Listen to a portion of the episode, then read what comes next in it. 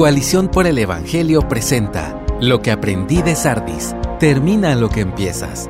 Escrito por David Schumann, publicado originalmente en The Gospel Coalition. Una de las personas que más admiro es un hombre llamado Ken Hughes. Fue pastor durante más de 40 años y cuando tenía 65 años salió de su retiro para ayudar a cubrir una vacante temporal en mi seminario.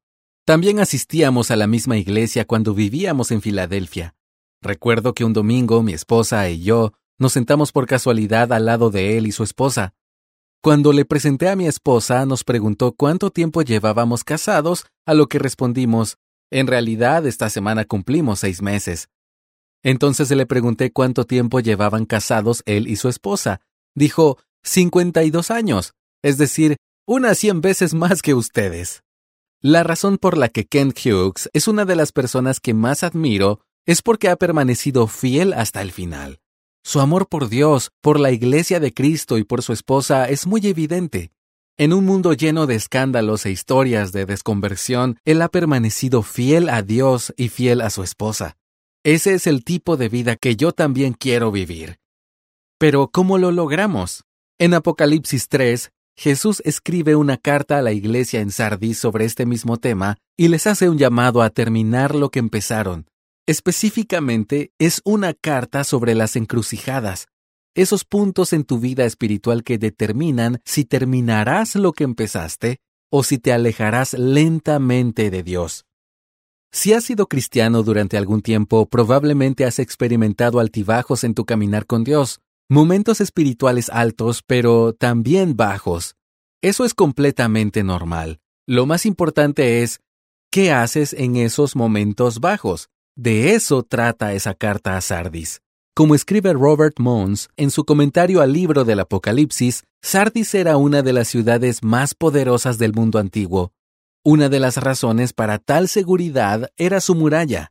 La ciudad tenía una fortaleza en la montaña con muros que se elevaban 700 metros por encima del valle. Esto hacía que la ciudad fuera casi impenetrable. Pero en el año 549 a.C., el rey persa Ciro derrotó la ciudad delante de las narices de los sardos.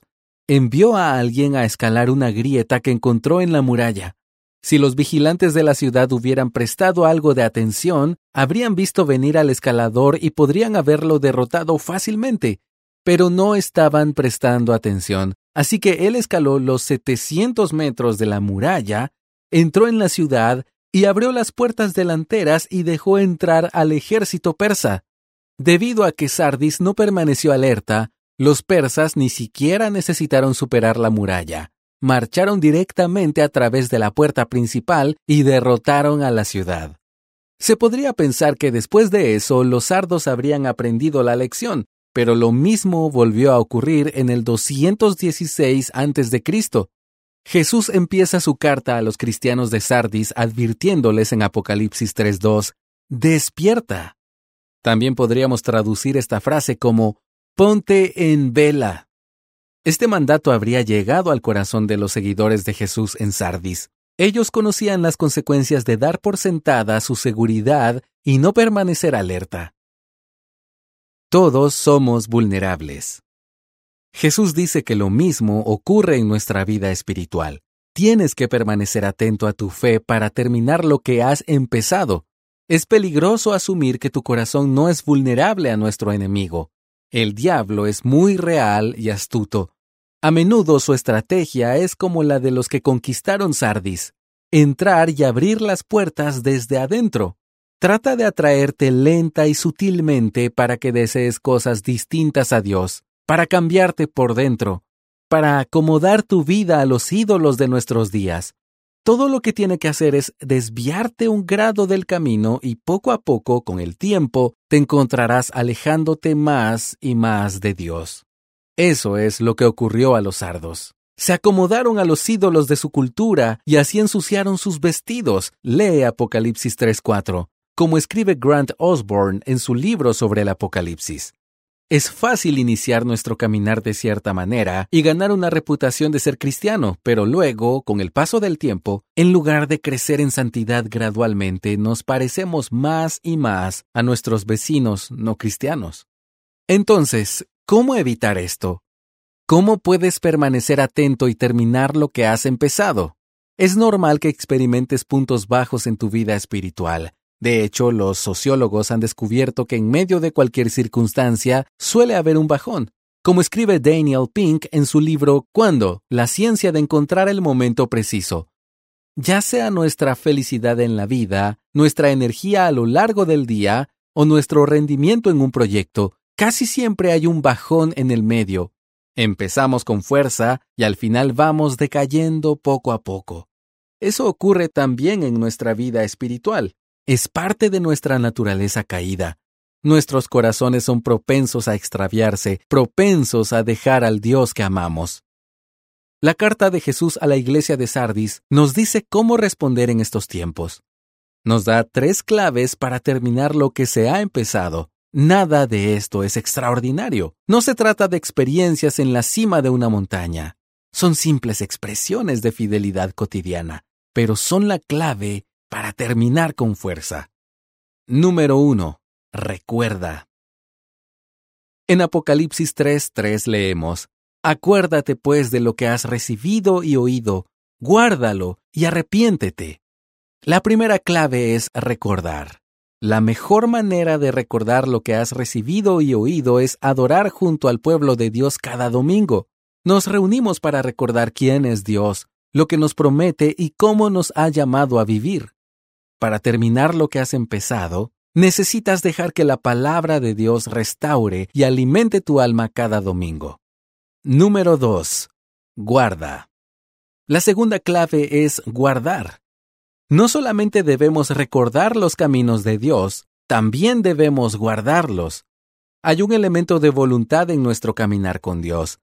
Tenemos que seguir los mandamientos de Dios incluso cuando nos cueste incluso cuando no sentimos deseos de hacerlo, incluso cuando no entendemos. Debes saber que no estás en esto por tu cuenta. El poder de Dios está obrando en ti. Pídele ayuda. Pide también ayuda a un amigo cristiano. Número 3. Arrepiéntete. La tercera clave está relacionada con la segunda. Es el arrepentimiento. Es otro mandato a nuestra voluntad y es la otra cara del guardar. Haz las cosas que Dios manda y arrepiéntete de aquellas cosas que hiciste, pero que no debiste hacer. También debes saber esto. Los brazos de Dios están abiertos para recibirte. Si vienes a Él y te arrepientes, te perdonará. Tres promesas.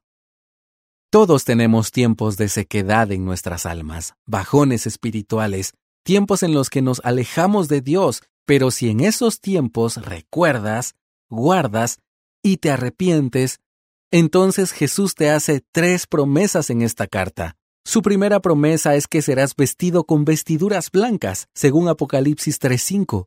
Las ropas blancas son un símbolo de pureza. Esta es una promesa de que si has lavado tus ropas sucias en la sangre de Jesucristo, como dice Apocalipsis 7 del 9 al 14, entonces tus pecados están cubiertos, y cuando llegues a ese día final, habiendo terminado lo que empezaste, caminarás de blanco, puro y sin mancha delante de Dios. En la cultura romana, vestir de blanco era un símbolo de victoria y celebración. Los ciudadanos se vestían de blanco cuando celebraban una victoria militar. Jesús promete que, al igual que un general romano que regresa de una victoria sobre sus enemigos, así volverá a nosotros victorioso sobre todo pecado y muerte. Podemos terminar lo que empezamos, porque Él terminará lo que empezó. Al igual que los ciudadanos romanos que celebran su victoria, así también nosotros celebraremos ese día como nunca antes lo habíamos hecho. La segunda promesa de Jesús es que nunca borrará tu nombre del libro de la vida. Te guardará hasta el final si tienes una fe genuina en Él terminarás lo que empezaste. La tercera promesa de Jesús es el punto culminante de todo el pasaje. Reconoceré su nombre delante de mi Padre y delante de sus ángeles, dice en Apocalipsis 3:5. Es una imagen de Jesús como juez pronunciando su veredicto. Aquellos que son fieles hasta el final, en ese día final, Él declarará ante el Padre que son justos, puros y victoriosos. Podrás oírle leer en voz alta tu nombre en el libro de la vida. Todos experimentamos bajones espirituales y momentos en los que nos alejamos de Dios. Lo más importante es lo que haces en esos momentos. Acércate a Él. Termina lo que empezaste. Gracias por escucharnos. Si deseas más recursos como este, visita coaliciónporelevangelio.org.